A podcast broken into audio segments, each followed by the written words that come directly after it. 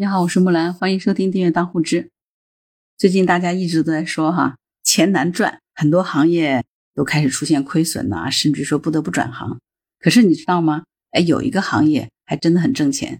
今天呢，在新京报上面有一篇文章说，盐津铺子今年一季度的营收将近九个亿，净利润过亿。报道是这么说的：四月二十一号，盐津铺子发布了二零二三年第一季度的这个报告。二零二三年第一季度，盐津铺子实现了营业收入约八点九三亿元，同比增长百分之五十五点三七。归属于上市公司股东的净利润呢，约一点一二亿元，同比增长了百分之八十一点六七。归属于上市公司股东的扣除非经营性损益的净利润约为九千八百三十五点二四万元，同比增长了百分之一百点三三。你看，听起来这个公司是不是很挣钱？盐津铺子是一家什么样的企业？盐津铺子呢，就是一家卖零食的企业。听到这儿是不是非常震惊？说哇，原来零食这么挣钱呢？对呀，原来零食这么挣钱。那我就问你，你喜欢吃零食吗？这个咔嚓香脆的薯片儿，这个香甜软糯的糕点，浓郁丝滑的巧克力，酷爽刺激的冰可乐，甜蜜可口的冰激凌，那这些好吃又解馋的零食，谁又能拒绝呢？所以像盐津铺子这样的零食公司。挣了这么多的钱，你现在理解了吗？因为现在我们不管是工作间隙还是周末宅在家，要么就是好友聚会、旅游出行，随手一份这个零食，好像已经是我们日常的标配了，对吧？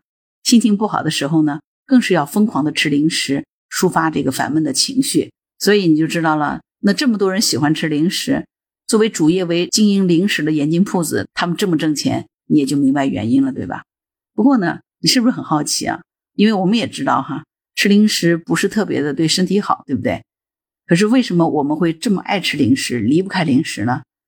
这个爱吃零食啊，可能很多人都觉得说，爱吃零食它是不良的生活习惯啊，你是馋。其实呢，从科学角度来说呢，吃零食是一种生理需求，也是一种心理需求。三餐主食呢，一般来说我们满足了自己的生存需求，而零食呢，满足的是愉悦的需求。这种愉悦的体验是我们人类啊。生理需求的更高级的体现了。那第二呢？日常生活当中其实有很多压力，吃零食呢就是一个非常好的解压方式。根据《神经科学杂志》上发表的一项研究表明呢，摄入糖分可以提升多巴胺的释放，直接感受到快乐。同时呢，多巴胺还有一个重要的功能，能够降低焦虑。这可能就是咱们在看电视啊、复习备考啊、失恋呀。工作压力大的时候，总想搞点零食来吃吃的原因了。那对于工作连轴转、考试压力山大、一点就燃、容易暴躁、想要暴饮暴食的这个时刻呢，如果能够适当的补充一些健康的小零食，比如高纤维的食品啊、高蛋白的，那是非常可取的。因为不但可以给胃带来这个饱腹感和满足感，还可以避免暴饮暴食带来的身体伤害，同时呢，还可以缓解压力和焦虑。所以你看，吃零食还是挺有作用的吧？是不是？还有一个很重要一点，你知道吗？零食是我们沟通的社交神器。你知道，女生逛街的乐趣啊，不在于逛，而是在于一起逛；男生喝酒呢，往往不在于喝，而在于一起喝。小朋友呢，平时其实不见得吃零食，但是呢，看见别人吃也就闹着吃。你发现是不是这样子？所以呢，零食自然带有天然的社交属性，就好像是这个课桌上的三八线。它永远都是用零食来打破的，在办公室里头，大家的轻松时刻其实也是离不开美味零食的助攻，对不对？所以零食在人际沟通时是能够起到正面的促进作用的。很多公司现在都有下午茶，这个下午茶时分，你发现了没有？就大家一边取用着零食，一边在那三三两两的进行交流，是不是非常有利于办公室氛围啊？就是也塑造了一个职场的这种轻松惬意的状态，对不对？所以零食啊，还有这样的一个作用，它是个社交神器。所以现在你就明白为什么这么多人喜欢吃零食了吧？所以从这个意义上来说呢，零食它并不是洪水猛兽哈。那如果适当的吃些健康的零食呢，既可以帮助减少压力，拥有更好的人际关系，又可以提升内在的安全感，增加自己多巴胺的分泌，让自己的焦虑感下降。那这么有魔力的零食，当然就人见人爱了，是吧？这么说起来，说，哎，那我就是应该好好吃零食，对不对？花生、瓜子、薯片、牛肉干、糖果、甜饮料，那常态化吃零食就好了嘛？呃，其实也不是哈。我们会发现，任何事情都是有利有弊的嘛。那零食吃多了就容易上火，那很多时候呢，我们就会感到喉咙有异物感。那有的人呢还会长痘痘，有的人会口腔溃疡、流鼻血，然后便秘。有的呢吃完某些零食后呢，第二天屁屁疼，对吧？就会感到这个燥热、口渴。你有没有这样的情况呢？其实呢，这是因为啊，我们吃零食可能上火了。西医里头没有上火这个概念，但是在中医当中，我们是有这个上火的概念的。那上火的原因啊，这个机理，我觉得我也不是什么医生，咱说不清楚。咱就统统把这种什么口鼻黏膜有炎症了、大便干燥啊这些不舒服的症状，都叫做上火好了啊。那为什么会上火？其实呢，除了我们自身这个身体原因之外啊。有的时候，在我们吃了大量的高盐高糖的这种瓜子啊、薯片之后，都会觉得口腔里都长泡，喉咙有这种异物感，对不对？其实呢，这是因为我们的口腔咽部的这个黏膜被划伤了，遇到了高压渗透以后呢，导致局部脱水，引发了炎症。再加上有的时候开空调，空气干燥，又没有补充足够的水分，就导致黏膜分泌的这个粘液异常所导致了。而有的时候，如果我们吃了过多富含可可碱的这种零食，比如说巧克力了，它就会导致血压升高。那鼻腔里的血管壁比较脆弱的人呢，就容易流鼻血。如果我们吃了一些比较辣的这种小零食，因为这里面是富含辣椒素的，这个辣椒素就会刺激我们身体的感受器，引发疼痛的反应。那不仅是我们的口腔黏膜会感到辣，其实这不是辣哈，是痛，只不过我们的感觉呢是辣。那如果辣椒不小心揉进眼睛里头，我们碰到受伤的皮肤，是不是都会感到这种刺痛感呀？